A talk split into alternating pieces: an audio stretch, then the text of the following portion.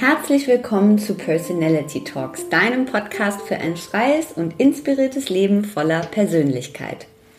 Was will ich, wer bin ich und was brauche ich eigentlich für ein rundum zufriedenes Leben? Tue ich das, was ich liebe? Wenn du dir diese Fragen auch schon immer mal stellen wolltest und keine Angst vor den Antworten hast, dann bist du genau richtig hier bei uns. Ich bin Simone, Yoga- und Meditationslehrerin und habe zusammen mit meiner Freundin Sabine Personality Mac gegründet. Ein Online-Magazin rund um Persönlichkeitsentwicklung, Self-Care, Wellbeing, Wellness und Empowerment. Personality Talks ist der Podcast zum Magazin, in dem wir spannende Persönlichkeiten, Experten und Coaches zum Gespräch treffen, euch unsere Tipps für ein erfülltes Leben verraten und voneinander lernen.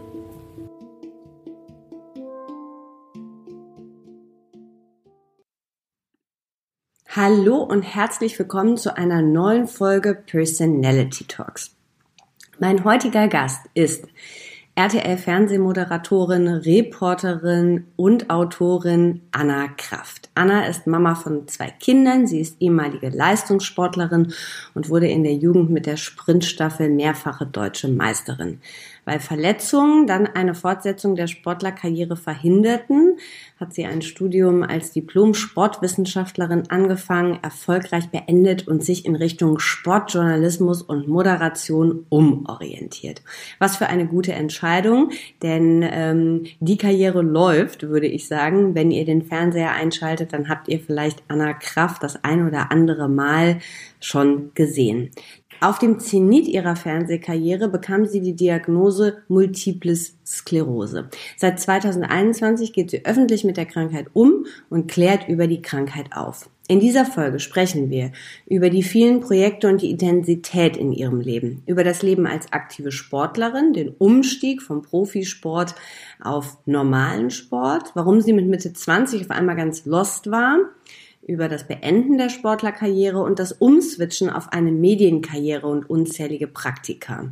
Wir reden über den Stellenwert von Bewegung, über die Diagnose Multiple Sklerose und wie es zu dem Befund kam, über ihre Angst, nicht mehr laufen zu können, über das öffentliche Bild der Krankheit, über die Cortisontherapie und wie sie wieder schreiben gelernt hat und was sie sich wünscht für den öffentlichen Umgang mit der chronischen Erkrankung. Es ist ein sehr inspirierendes, mutmachendes und ehrliches Gespräch geworden. Viel Freude mit Anna Kraft. Herzlich willkommen im Podcast Personality Talks Anna Kraft. Hallo Anna. Hi. Ich freue mich sehr, dass du da bist und ähm, ich möchte mit einer Frage einsteigen. Ähm, also ich habe mich ja gestern auf dich vorbereitet und ähm, so ein bisschen natürlich über dich gelesen und was du alles machst und was bei dir so los ist. Und äh, das erste Verbindungsstück habe ich gefunden. Ähm, also ich bin gerade in so einem Lehrcoaching-Prozess. Und als ich das erste Mal bei meinem Lehrcoach war, äh, musste ich dem so erzählen, was ich alles so mache und wo ich gerade so drin stecke. Und da war der ganz, äh, dem wurde so ganz schwindelig. Und der war so, oh Gott, das ist ja einfach wahnsinnig viel. Und warum ist das so viel? Und ich bin so raus und dachte, warum ist das eigentlich viel? Also mir kam das gar nicht so vor. Und dann habe ich gestern über dich und deine ganzen Aktivitäten und was du alles schon gemacht hast und äh, deine Titel und Sachen gelesen und dachte, hast du das Gefühl, dass dein Leben eine hohe Intensität hat? Oder fühlt sich das alles so ganz easy an? Das ist schwierig zu beantworten. Also ja, ich glaube schon, dass mein Leben eine hohe Intensität hat, ähm, mhm. aber ich brauche das für mich auch. Also ich als Pers Personality würde sagen, ähm, Stillstand ist für mich keine Option. Ich brauche so viele Dinge. Aber im Endeffekt, wenn man es äh, runterbricht, dann sind das alles Sachen, die ich gerne mache und die alle mit mhm. dem Sport oder mit dem Mama-Dasein oder mit äh, ja, meiner MS zu tun haben. Von daher sind das mhm. eigentlich gar nicht viele Aufgaben. Es sind viele Felder, mhm. das stimmt schon, aber das macht mich als Person am Ende einfach aus und ich brauche auch diesen harten Workflow, um es mal irgendwie so zu beschreiben, weil sonst bin ich ehrlich gesagt nicht glücklich. Also Stillstand ist für mich absolut und gähnende Leere ist für mich ein Albtraum. Warum glaubst du, dass du das brauchst? Also ist es mehr dieses äh, immer etwas, wo man sich weiterentwickelt, also wo was passiert, wo du dazulernst, oder ist es dieses schon auch immer machen, äh, immer in Bewegung sein, immer Aktivität?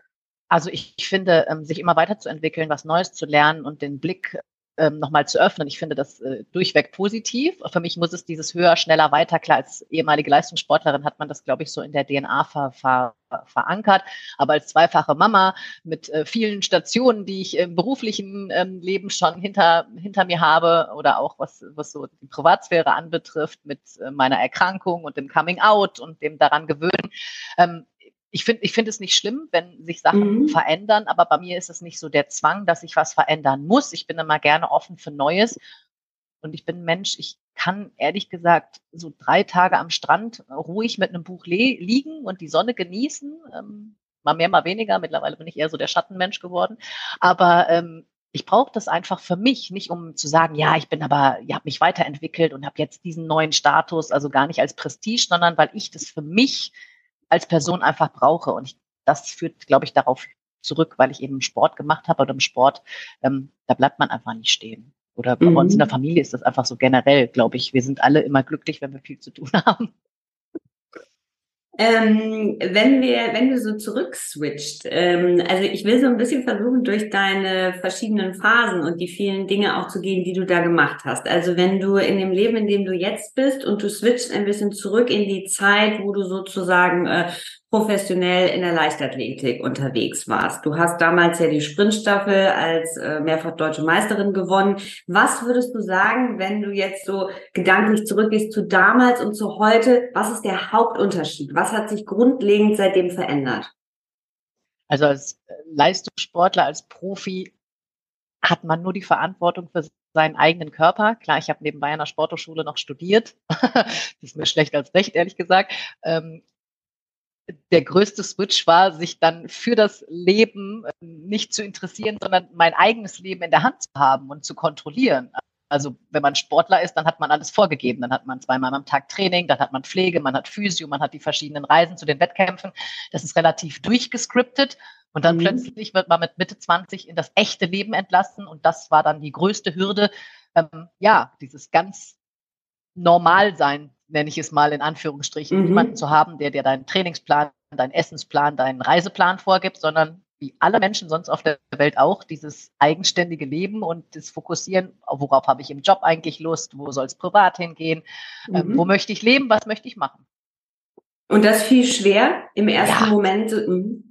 Das fiel total schwer, weil ich natürlich nicht freiwillig meine Sportlaufbahn beendet habe. Ich musste dann einfach eingestehen nach mehreren Verletzungen, dass ich ähm, ja einfach da, wo ich gerne hin gewollt hätte, zu, zu, ja, zu, zu den internationalen Wettbewerben auf die ganz große Bühne. Klar, Olympia, das war zwar so weit weg, aber natürlich war das ein Traum, als äh, Teenager und als junger Mensch in der Leichtathletik dabei mitwirken zu können und auch auf großer internationale Bühne irgendwie mit dabei sein zu können. Aber ich musste mir einfach, ja, selbst in die Augen schauen im Spiegel und zu sagen, ey, dafür reicht's am Ende einfach nicht, egal wie viel du ähm, trainierst. Das ist dann vielleicht auch ein bisschen DNA gegeben. Gott gegeben Talent, ähm, dass dann doch so viel nicht da war. Und dann ähm, habe ich mich von der Leichtathletik doch relativ schnell abrupt dann ähm, getrennt und dann war ich plötzlich im normalen Leben. Also dann war ich ein ganz normaler Student, die auch unter der Woche mal feiern, die mal Alkohol trinken, die äh, ja sehr lange ausschlafen können und meine Vorlesungen streichen, ähm, wenn ihnen danach ist. Wenn man Leistungssport macht, dann ist das sehr durchgetaktet, wie ich ja gerade schon gesagt habe. Dann hat man Vorlesungen, dann hat man da Training, dann hat man da Mittagspause, da hat man einen Physiothermin, einen Arzttermin, dann wieder Training. Also da kann man ehrlich gesagt sich dann unter der Woche mal zwei, drei Kölsch zu viel nicht erlauben. Ich habe das in vollen Zügen dann genossen. Nichtsdestotrotz war ich in der Zeit ziemlich lost mit meinem Leben, weil ich das nie so kannte. Ähm, und wer bringt dir das dann bei? Also mit Mitte 20 mhm. gehst du nicht zu Mama und Papa und sagst, hey, wie geht denn das normale Leben? Und das ist ja irgendwie auch peinlich, sich selber einzugestehen, zu sagen, dass ja man dann eine Lebenskrise und die hatte ich de facto, also wirklich eine Krise mhm. hatte, um zu sagen, was fange ich jetzt damit an? Mein ganzes Leben war ausgerichtet auf diesen einen Plan, Sportlerin zu sein und dann ist der beendet, weil es einfach nicht mehr gereicht hat und ich verletzt war. Das habe ich ja dann auch selber aktiv entschieden. Vielleicht hätte ich mhm. noch ein, mhm. zwei Jahre länger machen müssen, aber dann hätte ich es nur rausgezögert und das mache ich dann. Und das war, das war schon schwer. Also das war, wenn ich so rückblicke, so mit einer der schwierigsten Krisen, die ich im Leben hatte. Aber ja auch ein sehr äh, mutiger Schritt, ne, wie du das beschrieben hast. Also dieses, du hast dir sozusagen da in die Augen geguckt und äh, er, bist ehrlich sozusagen mit dir in die Konversation gegangen und hast dir selbst zugestanden, okay, das ist jetzt eigentlich der Punkt, wo ich da sozusagen rausgehe, ne, oder raus muss. Also wie du ja sagst, man hätte, man hätte das ja auch noch ein, zwei Jahre so ziehen können. Diese ja. Momente, ähm, Ist das, würdest du was sagen, äh, würdest du sagen, das ist generell bei dir so? Also dieses sehr realistisch immer wieder praktisch von oben drauf zu gucken und zu sagen, okay, ne, das war jetzt bis zu diesem Punkt und jetzt muss ich umswitchen. Jetzt könnte es schwierig werden, jetzt gehe ich vielleicht durch ein tiefes Tal, aber jetzt muss ich da so durch. Oder ist es was, was in dem Moment wirklich so war, naja, es war auch durch die Verletzungen so, dass es einfach nicht anders weiterging? Es ging ehrlich gesagt nicht anders weiter. Und ich bin mhm. schon ein mhm. Mensch, der dann einen harten Cut machen kann. Also ich, mhm. ich, leide genauso und ich bin super emotional und mich trifft das sehr, aber ähm, ich, da muss ich mich selber quälen und vielleicht auch mein Umfeld drumherum und mache jetzt, auch wenn das nach außen hin immer extrem hart und sehr fokussiert und klar wirkt, geht es mir da innerlich auch schlecht mit und ich hader. Aber mhm. mir geht es damit einfach besser, wenn ich dann einfach zack abschneide und weitergehe. Mhm. Und dann hat sich ja relativ schnell, ähm, so habe ich das wahrgenommen, ähm, dann hat sich ja relativ schnell der Weg für dich eigentlich in einen anderen Bereich reingegeben, ne? Ins Fernsehen, in die Moderation, äh, in diese ganze Arbeit hinein. War das dann, ähm, war das so, dass du da direkt vom Gefühl her so gut landen konntest und das Gefühl hattest, okay, das ist es jetzt, also das wird jetzt das sozusagen, wo mein ganzes Herzblut reingeht, oder war das eher so ein langer, verschachtelter Weg? Nein, ehrlich gesagt nicht. Also ich habe ja gesagt, dass nach dieser sportlichen Karriere ich erstmal in ein Loch gefallen bin, so emotional, weil ich mich strukturieren musste, wohin soll die Reise eigentlich dann weitergehen. Aber ich habe dann all meine Energie und meine Power genommen und habe dann unglaublich viele Praktika ähm, gemacht. Und für mich war ehrlich gesagt klar, also wenn ich dem Sport schon als Aktive nicht verbunden bleiben kann, dann möchte ich das auf anderem Wege. Und da ich schon ähm, ja, an der Sporthochschule den Medienzweig eingeschlagen hatte, lag es natürlich auf der Hand, dass Medienkommunikation was für mich sein könnte. Ich hatte zwischenzeitlich überlegt, auch noch Germanistik dazu zu studieren.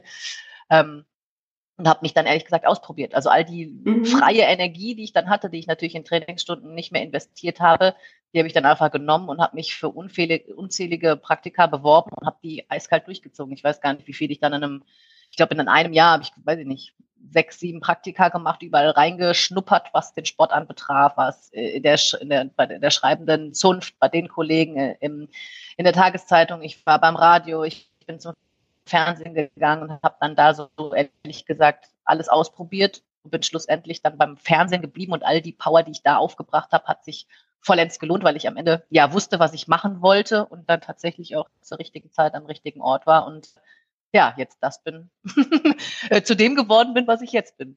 Ähm, die Bewegung, die ist aber ja etwas sozusagen, so kann ich mir das vorstellen, was in dir drin ist, was im Leben dazugehört. Also das Leben an sich bei dir hat ja viel Bewegung. Und wie ist diese Bewegung im Sinne des Sports, körperlicher Sport, wie ist das geblieben bei dir? Also wie findet das heute in deinem Alltag statt? Leider viel zu wenig. mit zwei Kindern. Oh Gott, ich fühle mich ja. jetzt ertappt. Ich stelle tatsächlich jeden nee. Morgen den Wecker auf 5.45 Uhr und denke dann immer, boah, komm, ich habe so ein, äh, so ein tolles Pelletenrad bei mir im, äh, im Büro stehen. Denke so, boah, dann okay. stehe ich einfach früher ja. auf und mache eine Dreiviertelstunde. Boah, und das schaffe ich von sechsmal in der Woche vielleicht einmal, weil sonst der mhm. Schweinehund morgens, die lässt sich nicht besiegen. ähm, ja, ehrlich gesagt leider viel zu wenig. Ich schaffe es zwei, dreimal die Woche, also einmal morgens und die anderen Male, also am Wochenende sonntags mache ich mit den Kindern immer zusammen Sport. Das finde ich eigentlich ganz cool. Dann ähm, machen wir uns yeah. ein YouTube-Video an und ähm, die finden das ja dann ganz lustig, wenn wir dann nebeneinander herhampeln auf der Matte yeah. so. Das äh, macht ziemlich Spaß. Dann machen wir eine Stunde morgens ähm, Sport und danach ähm, dürfen sie die Sendung mit der Maus gucken. ähm, Sehr gut. Das, äh, das ist schon so in unserem Trainingsprogramm oder in meinem integriert und ansonsten schaffe ich es dann ähm, noch zweimal abends mich ähm, ja mich zu motivieren, nachdem ich die mhm. Kinder äh, ins Bett gebracht habe mit diesen zwei und vier. Das ist ehrlich, ehrlich gesagt aktuell ein bisschen, ah, bisschen schwierig im eigenen Bett schlafen ja. und der eine will noch mal was trinken. Aber ich meine, das wissen alle, kennen alle Mamas und Papas äh, dieser Welt natürlich auch. Deswegen, ja, Bewegung ist immer noch ein großes Thema. Ich glaube, das wird es auch immer bei mir im Leben bleiben. Aber leider, ja, ist die Bewegung nicht mehr so groß integriert ähm, in meinem Daily Life, wie ich es gerne hätte, sagen wir mal so. Aber ein Leben ohne Sport, ein Leben ohne Bewegung ist für mich nicht darstellbar, auch wenn das natürlich mit dem Sport, den ich früher gemacht habe, nur noch am Rande zu tun hat. Wenn man Leistungssportler war, dann ja, trainiert man und macht man Sport ganz anders. Von daher muss ich dann manchmal schlucken, wenn ich sehe, wie schlecht ich mittlerweile bin. Aber egal, es gibt mir immer ein gutes Powergefühl, wenn man dann ne, sich doch so durchgequält hat und ordentlich äh, auf dem, auf dem Fahrrad geschwitzt hat oder laufen gegangen ist und sich äh, beim Workout richtig gequält hat. Also dieses Glücksgefühl, egal ob Profi oder Hausfrau wie ich, arbeitende Hausfrau wie ich, das bleibt ja immer. Also von daher Bewegung äh, gehört bei mir zum Leben einfach dazu. Und ist ja eine sehr ehrliche Antwort auch, ne? Also für alle äh, Mütter da draußen, die jetzt nicht Leistungssportlerin waren und die sich fragen, warum klappt das nicht mit der Bewegung? Also ist ja wahrscheinlich auch eine Phase einfach, ne? Wenn die ja, Kinder also so ich sehe das immer bei den ja, und bei den Kindergartenmamas, die dann wirklich jeden Tag trainiert haben, denke ich mir so, wann steht ihr denn auf? Also wann macht ihr das? belügt ihr uns eigentlich alle oder belügt ihr euch selber? Also ich ziehe immer meinen Hut für Mamas, die es zwei, dreimal die Woche überhaupt schaffen, weil ich ja, also ich weiß gar nicht, wie das geht, als arbeitende Mama mit zwei kleinen ja. Kindern. Also ich, ich denke immer so, boah, da bin ich total unorganisiert, ich schaffe das irgendwie nicht. Und dann kommt da noch der Schweinehund hinzu. Also die Zeit ist das eine und der ja. Schweinehund das andere. Aber gut. Ja. Dann habe ich, äh, sag mal, äh, also der Nachname Kraft, ist das dein Mädchenname oder ist das der Name, ja, den, das ist dein Mädchenname? Tatsächlich auch, ja, ich bin nicht verheiratet und ähm, bin ehrlich gesagt ganz froh, dass ich diesen Nachnamen, sehr, diesen Nachnamen ha sehr. Kraft habe. Viele ja. haben mich schon gefragt, ist das dein Künstlername? Nein, den hat mein Papa mir mega. geschenkt und ich ja, bin ganz mega. froh, dass ich den habe. Sehr, sehr, also da habe ich auch, weil, also der, dein Hashtag ist ja auch die Kraft, äh, habe ich dann auf der Website gelesen und ähm, äh, als ich mich so ein bisschen durch ähm, Videos äh, mit dir gescrollt habe und dann immer mehr über dich erfahren habe, habe ich gedacht, Mensch, also das ist ja verrückt, weil ähm, wenn wir über dieses, was wir eben, ne, also dieses, ähm, wenn wir es als Loch bezeichnen, in dem du damals warst, also es wurde klar, selbst hört der Leistungssport auf, ich muss mir das Leben anders aufbauen, ne, ich arbeite mich da wieder raus, also das ist ja schon etwas, was sehr, sehr viel Kraft erfordert. Und dann gab es ja irgendwann in deinem Leben eine Diagnose, die auch nicht ganz einfach war und wo auch wieder dieses Thema Kraft sozusagen eine Rolle gespielt hat. Ja. Würdest du sagen, Bevor wir ähm, über die Diagnose und auch die Krankheit sprechen, würdest du sagen, das ist auch so? Also Kraft ist etwas, da, was nicht nur im Nachnamen steckt, sondern auch in dir und was sich so, so durch deine Persönlichkeit und das Leben hindurchzieht? Oder interpretiere ich da jetzt ein bisschen zu viel rein?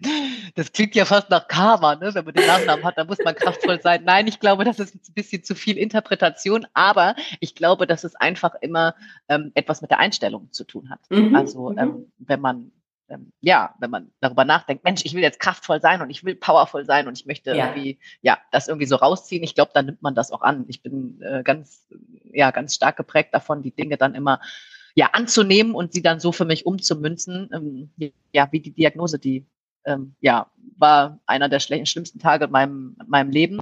Ähm, wenn nicht der schlimmste.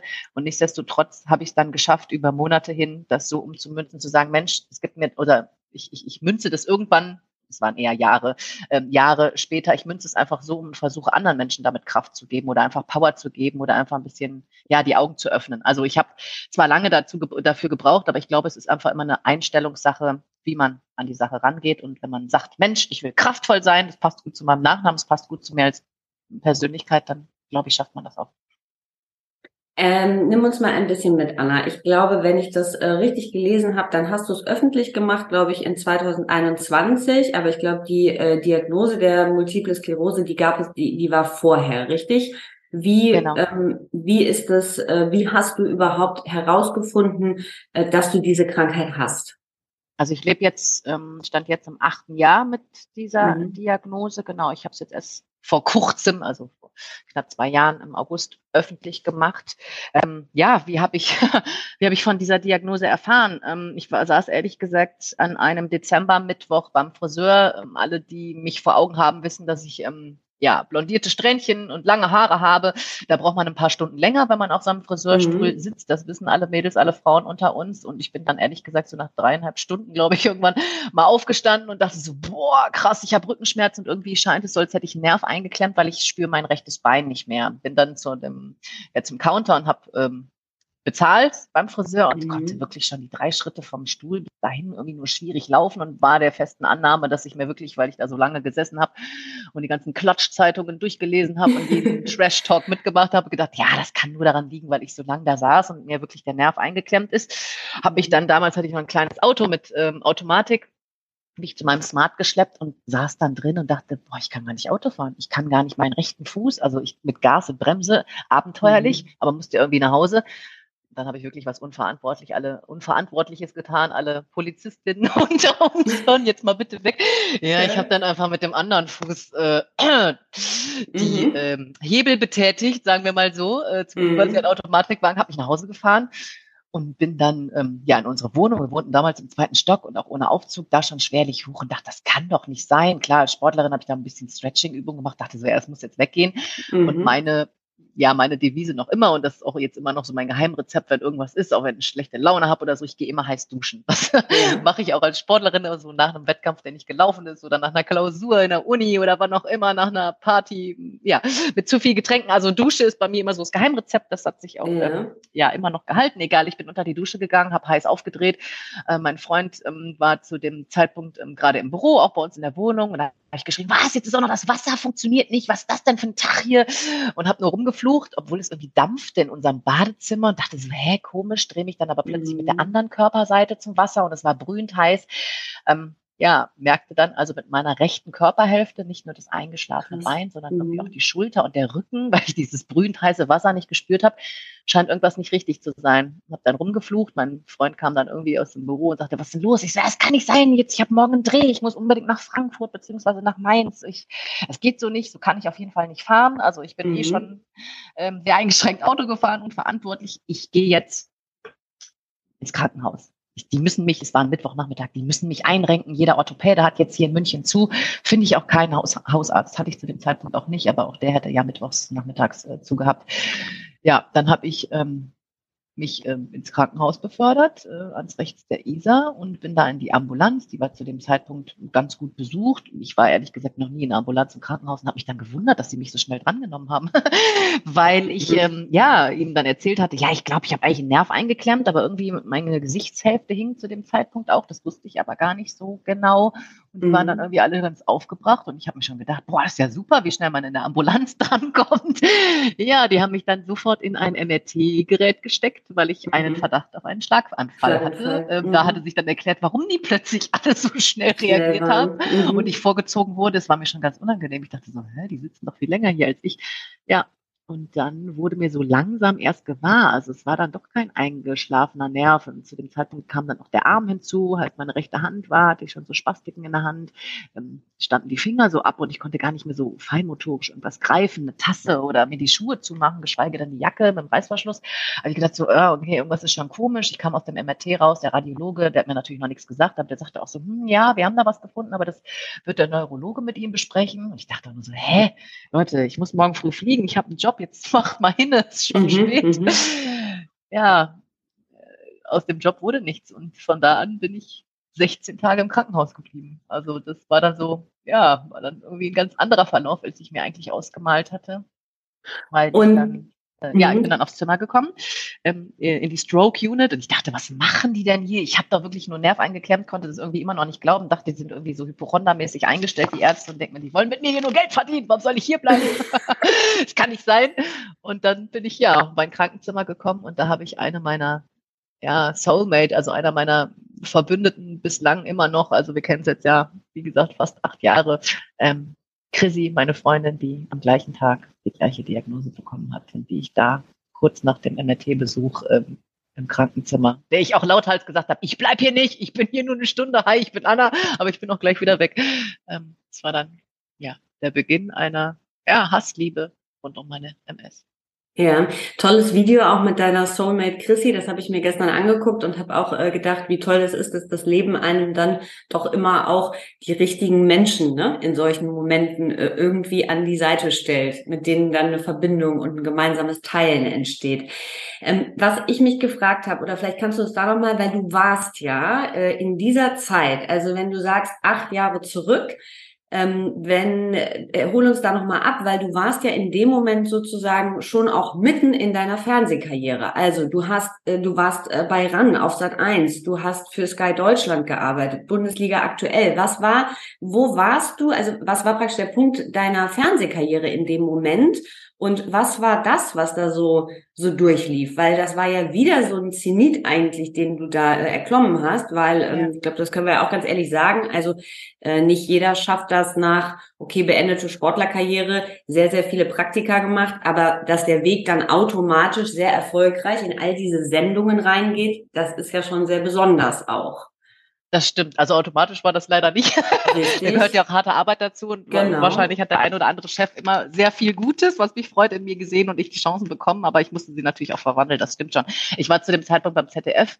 Ähm, mhm. Ähm, und ähm, ja, hatte eigentlich viele große, große Pläne dort ähm, und das war mir dann natürlich auch extrem, also A, unangenehm. Ich habe es damals in meiner Zeit beim ZDF auch nicht öffentlich gemacht, weil ja ich erstmal diese Krankheit ja eh annehmen musste und dann mhm. auch noch meinem Arbeitgeber zu beschreiben, was das ist und ich natürlich auch gleichzeitig Angst hatte, wenn ich öffentlich oder offen auch in der, der Redaktion damit umgehe, dass mir Schwäche zugeschrieben wird, die gar nicht da ist. Also weil diese ja. Krankheit Multiple Sklerose ja bei ganz vielen immer noch dieses Bild vom Rollstuhl auslöst und auch wenn man in Fernsehserien oder weiß ich nicht, äh, in all und Streaming-Plattformen irgendwo mal eine MS-Erkrankte sieht, da stößt es bei mir ehrlich gesagt auch immer übel auf, dann sind das immer Menschen, die im Rollstuhl sind. Also das ähm, ja, ist ja mir auch zur Herzensangelegenheit geworden, genau mit diesem mit diesem Thema aufzuräumen, dass Menschen halt automatisch ähm, gehbehindert sind, eine Gehhilfe oder einen Rollstuhl brauchen. Aber ich habe mich zu dem Zeitpunkt gerade, da war ich ja am Zenit meiner Karriere nicht ganz angelangt, aber ich war gerade oben drauf, das stimmt schon. Ähm, mhm. Ähm, dann so eine so eine ja, so eine Diagnose zu bekommen, da habe ich echt gesagt, so, ich glaube, ein Schweinpfeif, was ist denn das jetzt? Also ähm, ich bin kein gläubiger Mensch, aber ich dachte so, boah, was habe ich verbrochen eigentlich als Sportlerin, mhm. die sich doch zunehmend, Sportler können auch feiern und Sportler gehen auch steil, aber die sich zunehmend bewund und äh, gesund und bewusst ernährt hat, äh, die dann so eine Diagnose bekommt und denkst nur so, hä, also ich wusste ja auch erstmal gar nicht, was es ist, diese zwei großen Buchstaben MS, ich dachte, mhm. hä, was ist denn das?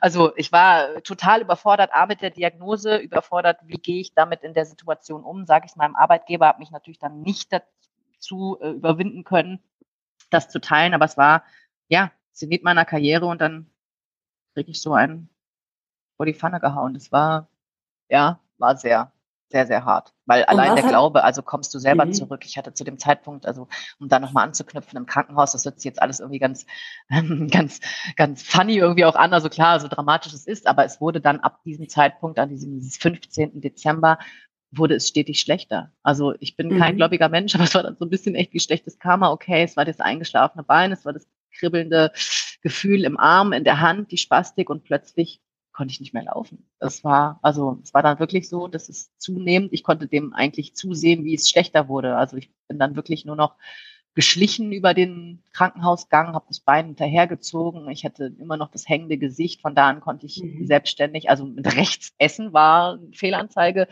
Ähm, jeder Toilettengang. Also nur um es mal so ver, zu veranschaulichen. Ja. Das war dann irgendwie, also bei allem Witz, weil klar, ich muss es ein bisschen mit ähm, Ironie nehmen, weil es halt einfach A, so traurig und so tragisch war. Aber mhm. ja, weil ich, wenn ich jetzt zurückblicke, dann, dann doch schon ein Stück weit stolz bin, dass ich das so überstanden habe. Aber es war, es ging mir extrem schlecht und ich habe zu dem Zeitpunkt kurzzeitig auch gezweifelt, so, boah, kann ich wieder normal gehen? Also kann ich auch mhm. High Heels wieder mhm. tragen und werde ich das Mikrofon in der rechten Hand wieder halten können? Mhm. Ähm, ich, hab, ich bin leider ein Mensch im Verdrängen. Ich habe das versucht wegzudrücken und ich bin dann auch jemand, der das weglächelt und dann mal weglacht und so. Aber innerlich, so ganz tief innen drin, war die Angst natürlich schon da, dass ja, dass es mein ganzes Leben umkrempelt. Also nicht nur meine berufliche Karriere. Ich meine, ich war da mit meinem Partner schon lange zusammen, aber das war auch dann am Anfang, also ich war da gerade 30 auch noch kein Thema, so rund um Familienplanung und so, aber das mhm. schlich natürlich, kroch das ja dann irgendwann so in das Leben rein, so, oh, okay, jetzt habe ich auch noch eine unheilbare Krankheit, die ist chronisch und ja, also geht so mein,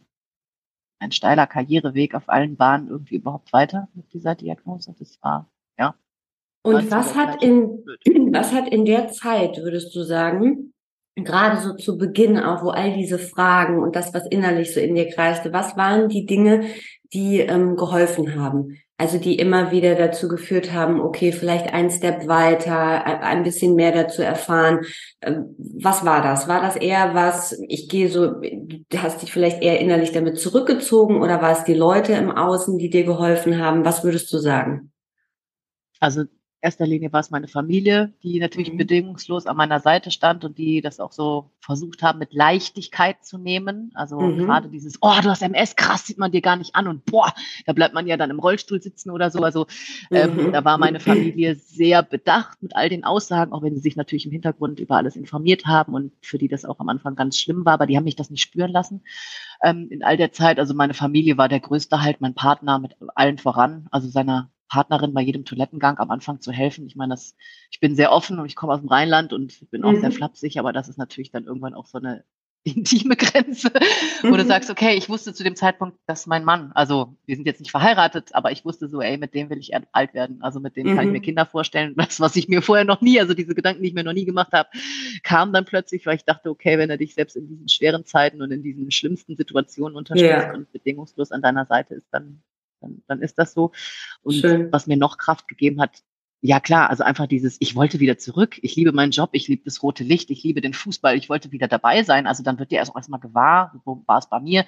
Gerade unsere Branche ist ja super schnelllebig und ich habe zu dem Zeitpunkt nie den Moment genießen können. Dann war ich im Fußballstadion, ich habe vor elf Millionen Menschen ähm, das, äh, weiß ich nicht, das, das Supercup-Finale äh, moderiert zwischen mhm. Bayern und Dortmund und dann damals äh, den italienischen Trainer kennengelernt und der dann mir versprach, dass das nächste Interview auf Deutsch gibt und so. Das lächelt man dann alles so weg, aber wenn man dann so nachher darauf zurückguckt und denkt mir so, boah, krass, das alles werde ich vielleicht wenn ich mehr haben, weil ich es vielleicht nicht kann, dann wird dir erst so der Moment bewusst, in dem man sich ja dann davor bewegt hat. Also bei mir wurde, ja, die Welt stand dann kurz still und ich konnte in der, der Zeit dann, die schwer war, aber trotzdem auf all die schönen Dinge irgendwie zurückblicken und habe gedacht, boah, nee, das will ich aber. Also ich greife jetzt voll an in der Reha, ich will wieder laufen können, ich, meine Hand muss funktionieren, ich will wieder voll da sein das hat mich irgendwie auch angetrieben, weil diese Liebe zum Job, die Familie und ja, ich, also am Anfang habe ich hm, im Gegensatz zu meiner Soulmate Chrissy, die alles belesen hat, ich habe versucht auch ein bisschen die Krankheit zu verdrängen. Das ist, also das würde ich jetzt keinem so als Rezept mitgeben, aber ich mhm. wollte die einfach nicht. Die hat nicht gefragt, die ist einfach reingekommen, die MS, mhm. und sie war mhm. plötzlich da. Wir sind Familienmitglied, das hast du nicht eingeladen. Das gehört aber dazu, weil du halt DNA verwandt bist, dachte so, nee, will ich aber nicht. Ich will jetzt hier nicht, will die nicht haben. Die soll so einen großen Raum in meinem Leben nicht, nicht, nicht einnehmen. Ja, okay, du bist jetzt hier reingekommen, kannst hier auch gerne sitzen, nimm dir was zu trinken, aber ich muss jetzt nicht mit dir reden. Also nur um das mal so ja. zu veranschaulichen. Also mhm. ja, ich musste so meinen Weg und den habe ich ja jetzt auch ähm, finden und habe ihn dann gefunden, wie ich damit umgehe, weil keiner schreit laut Juhu, sowas zu bekommen. Also das, ähm, eher so, waren so die ersten Jahre meine große Baustelle. Mhm. Und diese Zeit, die du eben beschrieben hast im Krankenhaus, wo sozusagen ja die Behandlung stattgefunden hat, als du dann entlassen wurdest, du wurdest dann entlassen und hattest alle sozusagen körperlichen Funktionen wieder zurück. Also war das nee. zu einer Zeit, nee, du wurdest entlassen und hattest immer noch sozusagen Probleme mit dem Bein, mit der Gesichtshälfte und musstest dann im Alltag auch damit umgehen. Ja, ich bin dann, also ich habe mich am 24. Dezember, weil ich dachte, boah, was für ein Albtraum, wenn ich jetzt wirklich Weihnachten im Krankenhaus verbringen muss, mhm. ähm, habe in Absprache mit meinem Neurologen dann, ähm, man kriegt ähm, als akute Therapie kriegt man eine Cortisontherapie, die kriegt man erst mhm. intravenös, also sprich so mit einem mit der Nadel und diesem schönen Infusionsständer und wir haben uns dann dazu entschlossen, dass ich das in Tablettenform dann zu Hause weiter fortführen kann und das so ausschleicht, so nennt man das und natürlich dann ähm, schon von den Ärzten weiter betreut bleibe, aber ich nicht stationär bleiben muss, ähm, weil ich gesagt habe, nee, also Weihnachten ist alles schön und gut, aber das muss ich jetzt nicht noch haben, Weihnachten hier abzuhängen. Äh, auch wenn unser Pfleger, der war ganz toll, also wir hatten da, da ganz viele tolle Menschen auch kennengelernt, äh, und auch die Arbeit dieser Menschen, die dort ja tagtäglich äh, im Schichtdienst arbeiten, weiß man dann einfach noch mehr zu schätzen. Mhm. Ähm, aber nichtsdestotrotz, ich bin am 24. habe ich mich auf eigene Faust irgendwie fünf Tage früher entlassen, aber ähm, hatte die Probleme immer noch mit dem Gehen. Mein Gesicht ging zu der Zeit, ähm, der Arm wurde besser, aber ich bin dann in die Reha gegangen. Also ich habe dann mhm. eine ambulante Reha in München angenommen und habe dann da wirklich wie in der ersten Klasse Schreiben wieder gelernt. Also so eine Schnecke nachmalen und die Buchstaben nachmalen. Ähm, das war dann ja so back to life, so der erste Step. Und war da dieser, ähm, war das eher so ähm, in deinem Kopf, okay, Kämpfergeist geweckt, das ziehe ich durch, da arbeite ich mich jetzt kraftvoll durch, oder war da auch so ein, okay, ich muss Dinge ändern, äh, ich gehe das langsam an, ich nehme mir die Zeit. Wie, wie war dieses, äh, diese Phase in der Reha dann auch, also des Wiederaufbaus und des Lernens? Ja, da bin ich ja eine Challenger. Also wer Sportler mhm. ist, da, also da gab es für mich dann auch keine, ja. also keine zweite Option. Das wollte ich voll durchziehen. Also am liebsten ja. so schnell wie möglich. Also klar habe ich gedacht, komm, wenn die Reha jetzt eine Länge, Woche länger braucht, dann, dann, dann ist das so. Hauptsache ich komme wieder zurück und kann meine Notizen gerade als Journalistin wieder m, hm, selber mit rechter, rechter Hand tätigen, weil auch selbst ja. das, äh, mein Zweifinger-Suchsystem auf dem Rechner jetzt auch nicht wirklich erfolgsträchtig äh, ähm, äh, war. Von daher habe ich gesagt, nee, also das muss schon mein Anspruch sein. Und das hat mir dann also von Spaß kann man nicht sprechen, aber es hat mir dann schon Freude bereitet. Da sind ja dann ja. auch äh, Therapeuten dabei, die einem mit ja mitfiebern, ne? Also die sich dann auch mhm. freuen, wenn du Erfolge machst und so. Also von daher, nee, da war ich dann voll dabei. Also da ging es mir ehrlich gesagt zwar nicht schnell genug und hätte am liebsten, weiß ich nicht, vier Termine am Tag gehabt. Die mussten mich dann eher ein bisschen bremsen und zügeln, aber da kam natürlich so der Sportler durch. Mhm, mhm. Was möchtest du, also die Aufklärungsarbeit, die du äh, betreibst, und du hast ja auch schon zu Anfang gesagt, dieses, also jetzt, du bist irgendwann damit an die Öffentlichkeit gegangen, auch um anderen zu helfen. Was möchtest du, was sich vor allem in der Außenwahrnehmung, wenn es um diese beiden großen Buchstaben MS geht, was sich verändert? Ich möchte, dass Menschen die multiple Sklerose oder die großen Buchstaben MS hören oder sehen, nicht mhm. gleich an Menschen im Rollstuhl denken mhm. oder mit einer Gehhilfe. Ähm, ich möchte mhm. einfach, dass Menschen mit MS genauso wahrgenommen werden wie alle Nicht-Erkrankten auch, ähm, weil wenn man dann noch zusätzlich eine Schwäche unterschwellig zugeschrieben bekommt, die man aber gar nicht hat, weil man mit Medikamenten mhm. gut eingestellt ist, dann macht es das für uns im Leben ja noch schwerer. Also ja. bei jedem Bewerbungsgespräch, wenn dann jemand verschweigen muss, ähm, dass er MS hat, weil er vielleicht einmal im Monat ähm, einen Infusionstermin wahrnehmen muss oder einmal alle halbe Jahre, wie auch immer, ähm, dann finde ich das ganz traurig, wenn dann bei dem Chef aufschlackert, äh, ach krass, MS, oh Gott, nee, die fallen viel aus, die ist vielleicht nachher überhaupt gar nicht mehr körperlich einsetzbar, die sitzt im Rollstuhl, wer weiß, ob die dann hier in unser Büro kommt. Also das sind alles so Dinge, mit denen möchte ich gerne aufräumen, weil seit über zehn ja. Jahren haben wir tolle Medikamente aufgrund der Forschung, ähm, die all das ähm, ja möglich machen, dass man die, die, die Krankheit gut im Griff haben kann, dass es eben dazu nicht mehr kommt. Mhm. Das wäre mir persönlich sehr wichtig, weil bin ja auf vielen Kongressen unterwegs und selbst bei mir im Job, auch bei RTL, sagen dann auch viele, ach krass, sieht man dir gar nicht an, dass es dir heute schlecht geht.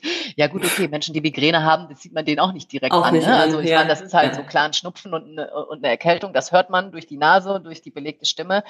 Aber ähm, ja, eine Krebserkrankung sieht man den Menschen ja auch nur an, wenn sie sich dann in Therapie begeben oder so. Also ich, das wäre so mir das allergrößte, ist mir, ist mir das allergrößte Anliegen, dass Menschen mit Multiple Sklerose einfach, ja, gleichwertig wahrgenommen werden und man eben nicht die Schwäche direkt zugeschrieben bekommt, dass man am Leben nicht mehr teilnimmt, weil man vielleicht langsamer ist, weil man vielleicht eine Spastik in der Hand hat oder im Rollstuhl oder an der Gehhilfe sich fortbewegt. Also das, also das erfahre ich halt auch jede Woche mindestens einmal, dass mich jemand fragt, ach krass, ich habe gelesen, Sie haben MS, aber Sie können ja noch gehen. Ja, stimmt. Haben Sie recht. Ja, das ist sehr interessant, dass die Menschen da auch immer so, also das ist ja so ein sehr ne, so sehr konfrontieren damit und man wird ja dann mit diesem, also ähm, man wird ja mit diesem Worst Case konfrontiert. Also einmal dieses, man sieht es ihnen gar nicht an. Also da ist ja die Frage, warum muss man das jemandem ansehen? Ne? Also ja. wir sehen ja sehr viele mentale Erkrankungen den Menschen zum Beispiel auch nicht an. Auch nicht an, so ist so. Ne? Und jeder hat ja irgendwas, also auch mal so gesagt. Äh, und äh, es ist interessant, wie sehr das gestern auch noch im Gespräch äh, mit einer Psychotherapeutin war, wie sehr die Menschen doch so im Kontakt miteinander manchmal die Sachen äh, so überkippen. Ne? Also wo dann dieses, so, diese, diese Empathie einfach auch fehlt. Ähm, das ist vielleicht auch nochmal was, äh, was wirklich eine wichtige Botschaft ist. Was wünschst du dir, ähm, wenn du eben, das ist ja genauso, wie sehr viel darüber diskutiert wird, ne? wie sprechen wir Menschen an, äh, wie sprechen wir über Erkrankungen oder Hautfarben, was auch immer. Also was wünschst du dir, äh, wie Menschen dich auch ansprechen, also wenn es um das Thema geht?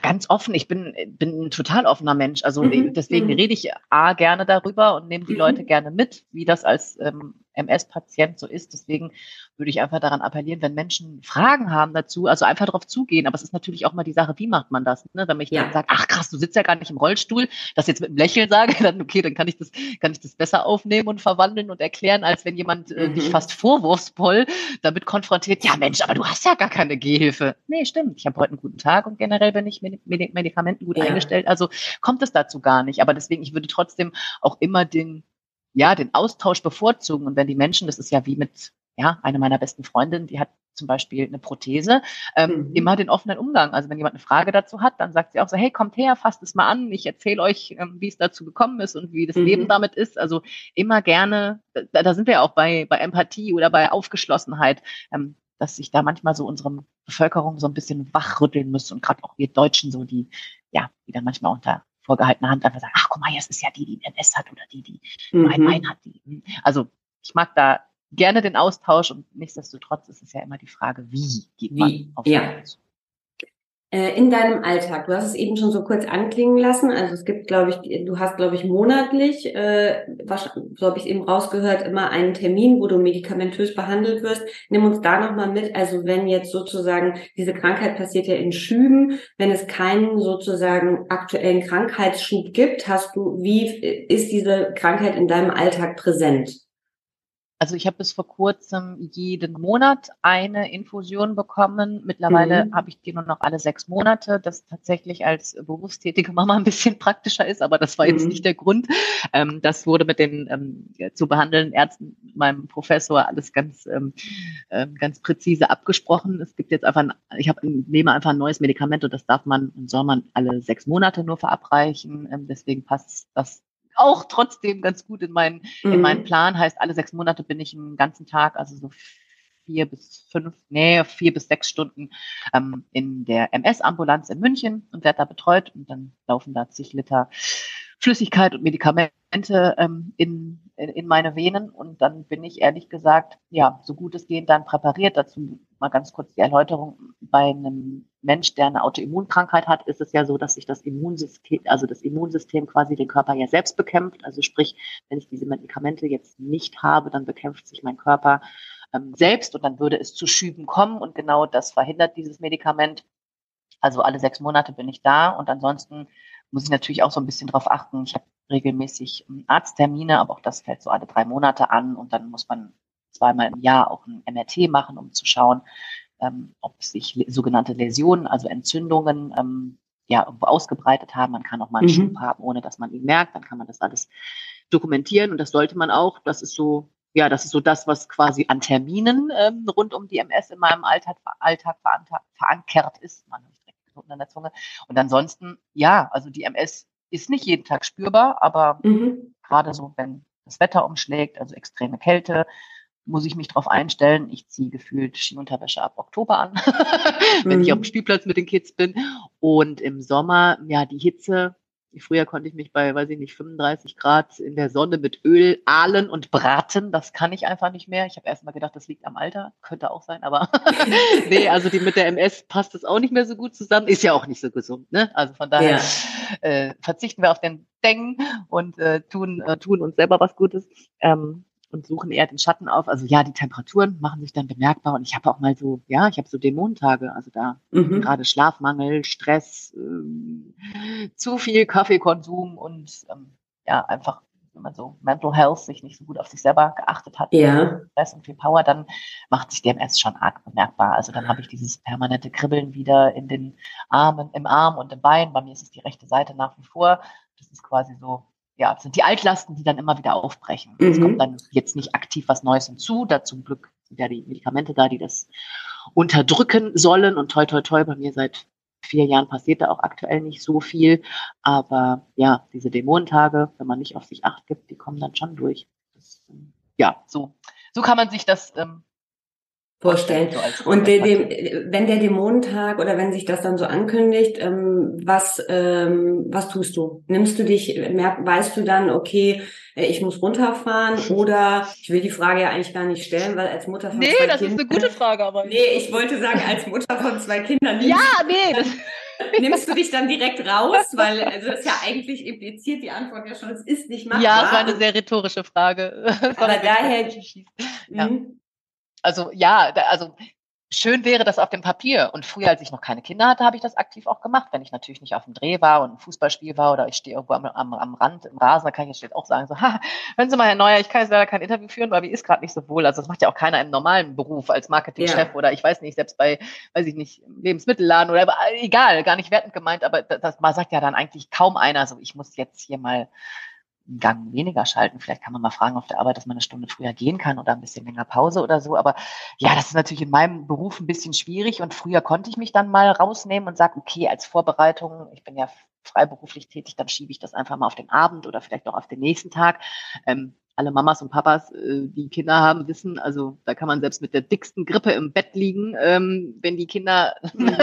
äh, das und das machen wollen und auf dem Bett rumspringen. Also liegt sich ja keiner irgendwie sechs Stunden ins Bett und sagt, nee, nee, macht ihr euch mal, ihr Kleinen, äh, aber selber was zu essen und der eine macht sich selber die Windel sauber. Also das funktioniert ja nicht. Also genau. Ähm, das, ähm, ja, ich, ich würde jetzt lügen, wenn ich sage, boah, ich nehme mich dann zurück. Nee, das geht kaum. Es geht kaum mhm. und auch in dem Beruf und in dem ja, familiären Umfeld, in dem ich mich bewege. Meine Eltern leben leider sehr weit weg ähm, von unserem Standort München und auch meine Schwiegermutter ist nicht um die Ecke ähm, und mein Partner arbeitet viel und ähm, ja, dann geht sich's nicht immer aus. Das ist mhm. leider keine Werbung, also das sollte man eigentlich nicht machen, aber ja, vielleicht bin ich da dann noch zu kraftvoll, um mal so ein bisschen dabei zu bleiben. Weiß ich nicht. Also gut ist es nicht und ich ärgere mich dann auch mal selbst und sage, boah, das habe ich dann nicht gut organisiert. Ich hätte hier vielleicht einen Babysitter organisieren sollen. Aber das ja, zeigt vielleicht auch so ein bisschen, ich will die Krankheit immer so ein bisschen hinten anstellen. Also die soll ja. nicht an erster Reihe mhm. stehen. Also das Familienleben und all das, was drumherum ist, gehört einfach bei uns an erster Stelle und die Krankheit muss sich da einordnen, wo sie Platz findet. Ja. Danke für die ehrliche Antwort. Ähm, würdest du sagen, also dieser Punkt, ähm, an dem du sozusagen das öffentlich gemacht hast, hast du dann in deinem Job, der ja ähm, auch natürlich eine sehr äh, männlich dominierte Welt ist, hast du da irgendwie das erfahren, dass man dir diese Schwäche zugeschrieben hat und wo ganz klar wurde, okay, oder wo für dich vielleicht auch nochmal klar wurde, okay, Jetzt wurde mir das sozusagen zugeschrieben, ich muss noch mal extra ins oben drauf packen oder war es eher so, ähm, dass das hoffentlich sehr positiv aufgefasst wurde, dass man damit sozusagen sich auch äh, öffentlich äh, dem Ganzen stellt? Also die Reaktionen waren durchweg positiv, aber mhm. nichtsdestotrotz war ich auch überrascht. Manche Kollegen können ja mit sowas, es geht jetzt gar nicht auch um Multiple Sklerose, können ja generell mhm. mit Diagnosen oder Veränderungen schlecht umgehen, die dann gar ja. nichts sagen. Also das war für ja. mich eher schwierig, äh, so enge Kollegen, die dann plötzlich irgendwie so gar nichts gesagt haben. Ähm, ja. Hat mich dann manchmal verwundert. Manche Leute können ja dann einfach damit schlecht umgehen. Wir selbst in der Familie, meine Eltern tun sich auch schwer, wenn im Umfeld Menschen mal erkrankt sind. Wenn Leute ja älter werden, kommt das ja leider öfter vor, ähm, mhm. dann da irgendwie eine, Re eine Reaktion zu zeigen. Das hat mich so ein fand ich ein bisschen komisch, bin ich ganz mhm. ehrlich, aber sonst ähm, ja, haben mich unglaublich viele Nachrichten von ganz vielen Menschen, die ich überhaupt nicht persönlich kenne, erreicht. Und das gibt mhm. mir ja mhm. auch irgendwie, ähm, ist jetzt kitschig, dass ich den Namen, den Namen wieder sage, aber es gibt mir ja auch wieder Kraft, ähm, das Wort wieder mhm. benutze, ähm, dass, dass ich da auf dem richtigen Weg bin. Also dann kann ich die Krankheit ein Stück weit ja auch dazu irgendwie so, ja, nutzen klingt auch blöd, aber irgendwie weiß ich nicht, ein Stück weit dafür freck, zu, zu entfremden, halt zu sagen, ja. ich, den, ich gebe den Menschen damit Power. Also wenn ich mhm. mir wünschen könnte, hätte ich sie nicht, gerne nicht diese Multiple Sklerose, würde sehr gerne tauschen. Aber ähm, ja, warum dann nicht das auch irgendwie ja ausnutzen, dass ich sie habe, um den anderen Menschen zu zeigen, schaut mal, ich habe das auch und ich bin auch offen damit umgegangen, weil es mich emotional irgendwann erdrückt hat. Also mhm. immer dieses Verschweigen und dieses Lügen, warum kann ich heute wieder nicht, warum bin ich montags immer krank, wenn ich äh, die Infusion habe, damals noch äh, monatlich. Ähm, das, ja, das war dann ja. doch schwierig. Also von daher möchte ich ihn irgendwie ein bisschen Role Model, ich finde es immer so hässlich, wenn man von sich selber spricht, aber vielleicht kann ich das irgendwie sein und mich freut es dann, wenn es gut bei den Betroffenen und Selbsterkrankten ankommt, die sagen, boah, finde ich toll, dass du es machst.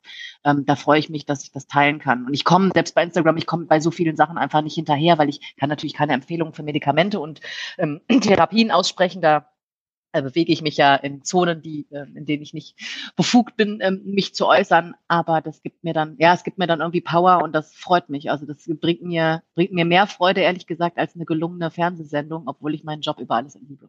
Ach, schön. Und ich fand das gar nicht kitschig gerade, sondern sehr schön. Und ich glaube, du darfst da sehr wohl auch äh, von dir selbst als Role Model sprechen, weil ich das gerade auch sehr besonders finde, wenn Frauen dir äh, sehr erfolgreich, gut aussehen, Mutter, ihren äh, Mann stehen im Beruf, in der Karriere und dann auch gerade nochmal sowas öffentlich machen, finde ich auch sehr wichtig, dass das zeigt, dass auch nicht immer alles perfekt ist. Ne? Das wird einem ja sehr, sehr gerne dann zugeschrieben. Ja. Ne? Gerade den Frauen, dass das alles super läuft und alles ist perfekt. Und ich glaube, das ist das eine, was sehr wichtig ist, dass wir darüber lernen. Und das andere ist natürlich auch, dass wir uns viel mehr auch mit solchen Dingen eben auseinandersetzen und verstehen. Also, dass, dass du diese veralteten Bilder aufbrichst, ne? dass es eben nicht der Rollstuhl ist, ist und aber auch, dass wir erfahren, äh, wie leben denn Menschen damit, ne? Und wie können eben auch, wie kann das Umfeld darauf reagieren? Ich glaube, das ist ja eine, das ist eine sehr, sehr wichtige Arbeit. Was würdest du sagen, was seit dieser äh, Diagnose, was hat sich seitdem an deiner Vorstellung von äh, Gesundheit verändert? Oder wie sieht für dich ein gesundes Leben aus, auch mit dieser Krankheit? Ja, Gesundheit ist das größte Gut. Und das hat mhm. sich bei mir erst eingestellt, nachdem ich die Diagnose und alles, was äh, daran hing, ähm, bekommen habe. Also, mhm. dass wir morgens aufstehen und ähm, gesund sind, das ist keine Selbstverständlichkeit, auch wenn das oft impliziert wird. Es gibt so viele Menschen, die leider irgendwie eine chronische Erkrankung haben ähm, mhm. ähm, oder es denen auf anderem Wege irgendwie wie schlecht geht. Das hat sich bei mir enorm verändert. Also mhm. Gesundheit ist keine Selbstverständlichkeit. Mhm. Die letzten drei Fragen, Anna. Was glaubst du, äh, wovon haben wir zu viel? Social Media Spaß. Äh, ja, ich, ich, mir, mir, mir schwirrt das immer noch im Kopf herum, weil du es gerade eben gesagt hast, dass wir damit aufräumen müssen. Also ah, deswegen dieses, ja, dieses äh, Social Life, wir sind ja alle und sieht, wir sehen alle immer super gut aus. Wir haben nur die teuersten Klamotten an, fahren die dicksten Karren, Spaß. Also ich bin auch leider total konsumsüchtig. Leider, aber ja, das schwirrte gerade so in meinem Kopf. Boah, was haben wir zu viel? Konsum, Konsum, Konsum, Konsum. Ich bin aber leider auch kein tolles Beispiel äh, für Verzicht, da bin ich ganz ehrlich. Hab auch so die ein oder anderen Shopping-Gelüste. Was glaubst du, wovon brauchen wir mehr? Offenheit, Empathie. Mhm. Und wenn du ähm, etwas zur Inspiration äh, mitgeben möchtest, also wir fragen meist oder ich frage meistens nach äh, einem Buchtipp, vielleicht ein Buch, was du zuletzt gelesen hast oder was dich sehr inspiriert hat, äh, etwas, was äh, vielleicht zu dem Gespräch passt und die HörerInnen auch äh, inspiriert. Hast du da was?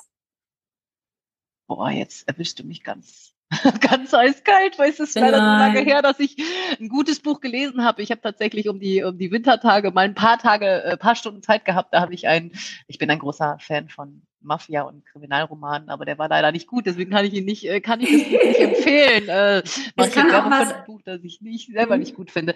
Aber ansonsten, ähm, ja, weil ich es gerade eben angesprochen habe, es ist gar nicht auf ähm, die MS gemünzt. Da wird irgendwann eine tolle Lektüre kommen, das darf ich schon mal antickern, aber ähm, mhm. Habe ich irgendwie auch mitgewurschtelt, aber da kann ich noch nichts Genaues, ähm, mhm. noch nichts Genaues verraten. Aber ansonsten, weil ich es ja gerade eben angesprochen habe, ich weiß nicht, ähm, ob euch äh, der Zirkel, das Buch ähm, ein Begriff ist. Da geht es ja viele um Social Media. Ich finde, das ist so ein bisschen Mahnmal, was heutzutage, ich finde, das müsste gefühlt ja ein Regelbuch in der, in der Schule werden, weil ja, ich ähm, gerade bei Konsum und Social Media Nutzung ähm, sind, finde ich ganz passend und treffend. Aber weiß ich nicht, das würde ich, das würde ich teilen, ähm, dass es jeder Super. mal gelesen haben muss, finde ich irgendwie, das öffnet ein bisschen die Augen, weil es ja schon eine arge Parallelwelt ist. Sehr. Klasse. So, jetzt machen wir nochmal die Kamera an, weil wir äh, mussten leider heute ohne Kamera sprechen. Das ist immer so ein bisschen schade, gerade wenn es um so, äh, so Themen auch geht. Dann ist es immer schöner, sich zu sehen. Anna, wir sagen von Herzen ganz, ganz lieben Dank, äh, dass du da warst. Äh, es hat mich sehr gefreut, äh, dass du dir die Zeit genommen hast und dass du so offen äh, mit uns gesprochen hast. Herzlichen Dank. Ja, hat großen Spaß gemacht. Vielen lieben Dank. War wirklich Danke schön. Und das äh, tut mir auch selber mal gut. Es ist so ein bisschen wie eine kleine Therapiestunde, wenn ich nochmal eintauche. Ach, schön. Ja, schön. Toll, Nein, dass du da warst. Ja, vielen lieben Dank. Das war das wunderbare Gespräch mit der tollen Anna Kraft. Ich habe aus diesem Gespräch vor allem äh, mitgenommen, dass es wichtig ist, öffentlich mit Krankheiten, Defiziten und äh, Dingen, die einfach auch mal anders laufen, bei uns selbst umzugehen. Ich finde, Anna äh, darf da sehr wohl den Begriff äh, Role Model benutzen und wir finden das toll, dass sie für die Krankheit aufsteht und versucht, das öffentliche Bild ähm, dieser chronischen Erkrankung aktiv mit zu verändern. Ich habe außerdem mitgenommen, ähm, dass es immer äh, und bei uns allen äh, irgendetwas gibt, äh, was vielleicht nicht so ist, wie es nach außen scheint. Und ähm, ich finde das ganz großartig, wenn auch Personen, die in der Öffentlichkeit stehen, ähm, sich dazu bekennen und so ehrlich sind. Irgendwie sind mir die beiden Schlagworte Ehrlichkeit und Kraft ganz besonders hängen geblieben aus diesem Gespräch. Es war für mich eine große Ehre, dass Anna da war. Daher bedanken wir uns nochmal wirklich ganz, ganz herzlich. Und ähm, wir freuen uns, wenn ihr die Folge weiterempfehlt. Wir freuen uns, wenn ihr im Magazin vorbeischaut, www.personalitymac.com, diesen Monat mit dem Thema Gesundheit. Und wir freuen uns noch mehr, wenn ihr das monatliche Personality Mac Abo auf Steady abschließt. Den Link findet ihr in den Show Notes. Und da habt ihr immer noch mal ganz exklusive Inhalte rund um das Thema der monatlichen Ausgabe. In diesem Monat gibt es ein tolles Coaching-Video mit Beata Koriot. Es gibt ein Worksheet zum Thema Gesundheit. Es gibt ein tolles Rezept von Masala Love. Und ihr findet meine monatliche Kolumne Embrace the Chaos ab sofort nur noch im Abo. Wir sagen vielen Dank fürs Dabeisein, vielen Dank fürs Zuhören und hoffentlich bis zum nächsten Mal. Eure Simone.